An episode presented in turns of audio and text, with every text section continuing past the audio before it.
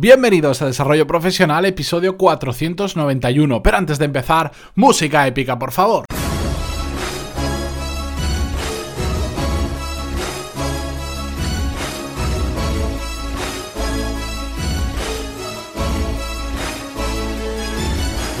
Muy buenos días a todos y bienvenidos un martes más a Desarrollo Profesional, el podcast donde hablamos sobre todas las técnicas, habilidades, estrategias y trucos necesarios para mejorar cada día en nuestro trabajo. Antes de comenzar con el episodio de hoy, recordar que esta semana tenemos a los chicles Boo como patrocinador. Ya sabéis, chicles con funcionalidades diferentes, como la de darte más energía, relajarte u otras 23 funcionalidades diferentes que podéis ver en su página. Es una forma muy fácil de consumir estas propiedades y como ya lo sabéis y como es habitual, yo siempre recomiendo los dos que consumo habitualmente, que son los Energy para ese extra de energía cuando lo necesitas en lugar de tomarte un café o una bebida energética, además que es mucho más fácil y más barato que cualquier lata de, una guarrería que tomes por ahí, y los relax, que es para todo lo contrario, cuando la mente no para o cuando estamos demasiado alterados y queremos irnos a dormir o simplemente queremos descansar, pues la verdad es que viene muy bien y el efecto es bastante inmediato porque no necesita pasar por el sistema digestivo para empezar a hacer efecto. Si compráis eh, más de 14,95 euros, ya sabéis que tenéis los portes, los gastos de envío gratuitos y además con el código pantalón y cuando vayáis a hacer la compra os van a dar una muestra de 6 chicles de otra funcionalidad para que los probéis. Entrad en boom.com, w-u-g-u-m.com y ahí tenéis más información y sobre todo podéis ver el extenso catálogo de funciones que hay con los diferentes chicles. Dicho esto y hechas las presentaciones, hoy quiero hablaros sobre un tema muy curioso que lo vi el otro día en LinkedIn y, dije, uy, de esto tengo que hablar porque lo he pensado muchas veces, pero no sé por qué nunca había hilado con mi mente, no, no, no había mezclado ideas y había dicho, bueno, pues esto puede salir al podcast perfectamente. Yo soy un ávido consumidor de LinkedIn, entro todos los días y podría decir que varias veces al día. De hecho, Hoy en día prácticamente es la única red social que consumo porque sobre todo es la que más me aporta. Eh, la gente suele colocar en su gran mayoría noticias bastante interesantes y además el feed, que es la, columna de en medio donde están digamos las noticias tipo Facebook y todo esto. Pero en LinkedIn yo lo tengo bastante depurado porque aquellas personas que veo que lo único que saben subir es, mm, por decir, cosas que no van con la red o que lo único que hacen es hacerse autopromoción de su producto, de su producto, pues no, pues yo lo voy, hay una forma de hacer que no te aparezca, no te aparezcan menos ese tipo de publicaciones y lo tengo bastante limpio.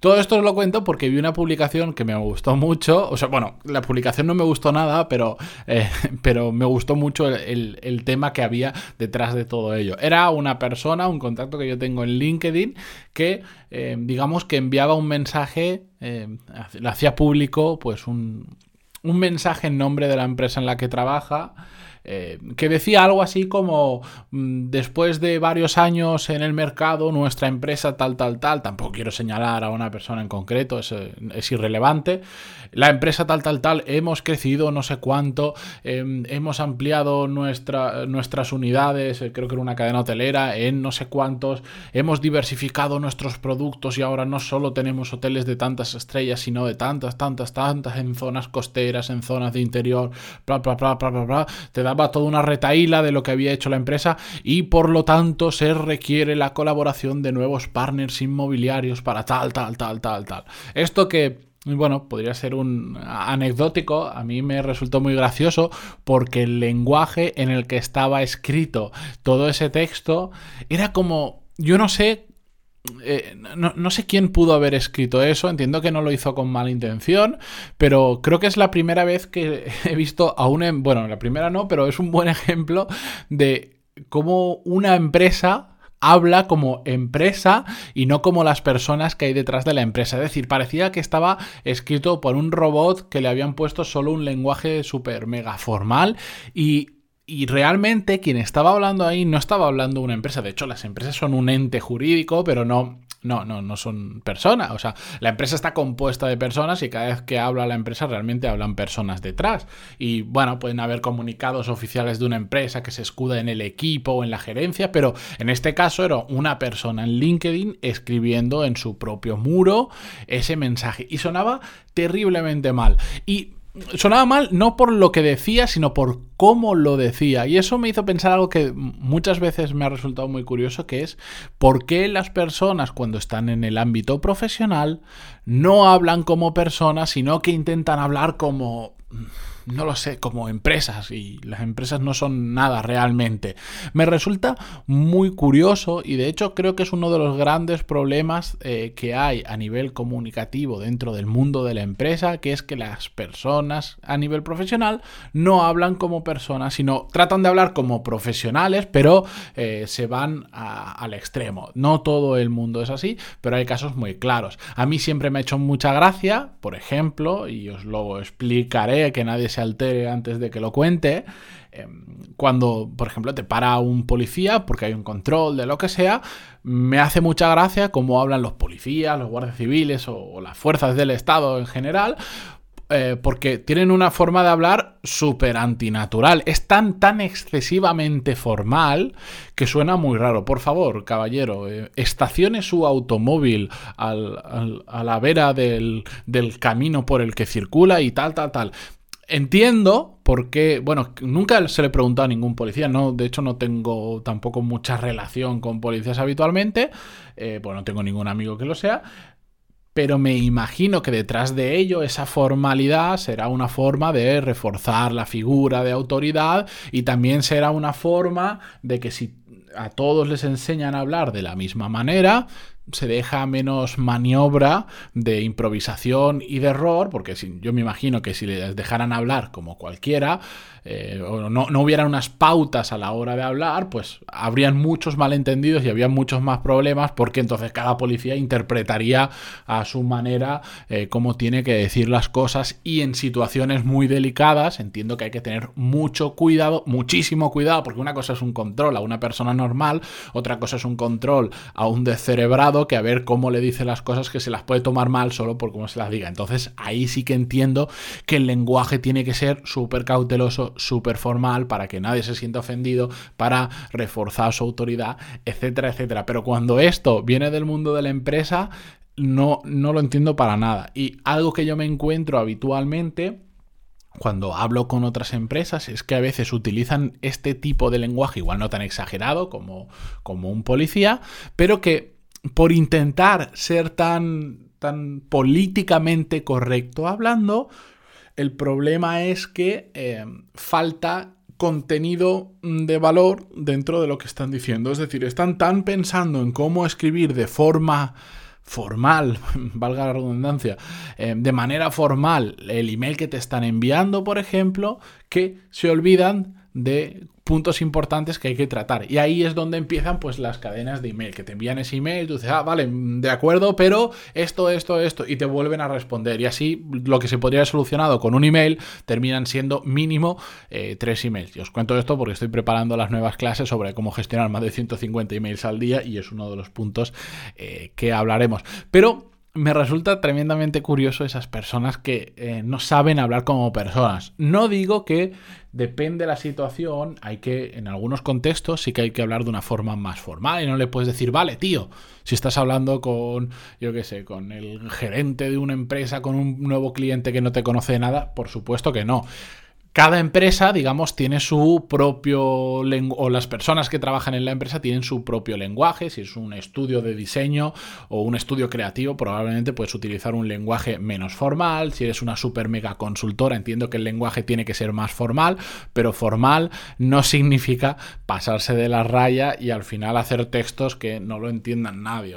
Al, final, cuando yo envío un email, me da igual la empresa que detrás, sé que hay una persona y me gusta que me hablen como persona personas y no casi como robots automáticos que, los han programado con demasiada formalidad cuando hablan. Y creo que ese es una de las grandes barreras que existe a la hora de comunicarse entre empresas y esto, esto llevado al extremo para que nos entendamos y disculpad que hoy el episodio casi podría ser un episodio de viernes porque lo estoy haciendo sin guion. Em, esto llevado al extremo para mí son los contratos. Los contratos, estos que para decir te alquilo esto, te vendo esto, o entramos en esta relación laboral, que se puede decir en una cara de un folio, eh, te hacen contratos de 10 o 15 hojas porque es tan formal todas las palabras que tienen que poner, pues pasa exactamente eso. Yo sé que ahora hay algún abogado, no os preocupéis, estoy rodeado de abogados en mi vida, por mi mujer, por mi familia, etcétera, etcétera. Entiendo que alguna hora está diciendo, no, porque si no lo pones formal al delante de un juicio, no sé qué. Muy bien. En la gran mayoría de casos, creo que simplemente esto se hace para justificar que le estás pagando a alguien que te está haciendo un contrato. Entonces, si tú le pagas a alguien que te hace un contrato y te trae un contrato de media cara, de una cara de un folio, dirás, hombre, pero, pero ¿qué me has hecho? Cuando igual el contenido esencial es el que entra en eso y ya está, pero hay que adornarlo para que ocupe 10, entonces justificar un poquito más el trabajo en algunas ocasiones. En otras sí que es cierto que hay que mm, ser muy cauteloso con las palabras, pero simplemente era para que lo entendamos. Intentad hablar como personas, siempre con respeto, siempre entendiendo a quién tenemos delante y qué tono podemos utilizar y qué tono no podemos utilizar, pero no os convirtáis en, en ese robot que prácticamente escribió en LinkedIn y que ha inspirado este episodio.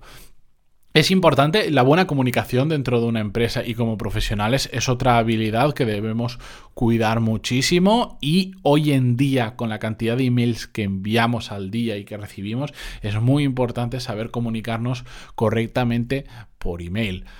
Dicho esto, yo mañana continúo con un nuevo episodio. Muchísimas gracias por estar ahí como siempre. Ya sabéis que en pantaloni.es tenéis todos esos cursos sobre management y habilidades profesionales. De hecho, un curso que viene ya, porque ya lo estoy cerrando, es el de cómo manejar más de 150 emails al día. Más que nada porque me lo habéis pedido mucho, porque muchos de los que ya sois clientes, de los que estáis haciendo los cursos, me lo habéis dicho. No, he ascendido, he pasado a un puesto superior y de repente solo la gestión del email ya prácticamente me lleva mi jornada laboral o es una auténtica locura y por eso estoy preparando el curso. Pegadles un vistazo a los que ya tenéis disponibles porque además hay una prueba gratuita donde podéis acceder a cuatro clases para ver cómo funciona desde dentro. Todo eso lo podéis encontrar en pantaloni.es. Continuamos mañana. También muchísimas gracias por eh, ayudarme a difundir esto. Y ya sabéis, si queréis ayudar a otras personas a que descubran el podcast y a que pues hagan uso de estos consejos, como lo hacéis vosotros, podéis pasarle directamente pues el enlace de este episodio, de cualquier episodio que le creáis que le puede ayudar a otra persona. De hecho, bueno, me voy a alargar un poco. Yo conocí el mundo del podcasting, yo no sabía ni lo que era la palabra podcasting hasta que un amigo mío me dijo, tienes que escuchar esto. Y me pasó el enlace. Y así era la verdad es que no me acuerdo de no me acuerdo ahora de que, ni siquiera qué podcast era eh, me lo pasó y a partir de ahí me enganché al mundo del podcasting y bueno, lo que he aprendido a través de este medio creo que es mucho mayor que lo que he aprendido en, más de un curso y más de una escuela de negocios. Pero bueno, así que si sabéis de alguien que le puede interesar alguno de los casi 500 temas de los que ya hemos hablado hasta ahora, simplemente le pasáis el enlace y seguramente eh, le vayáis a ayudar no solo a esa persona, sino también a mí, a que otras personas lo conozcan. Lo mismo, pero una de forma más pasiva lo podéis hacer con una valoración de 5 estrellas o dando a me gusta en iBox o donde sea que lo estéis escuchando. Así que dicho todo esto, hasta mañana. Adiós.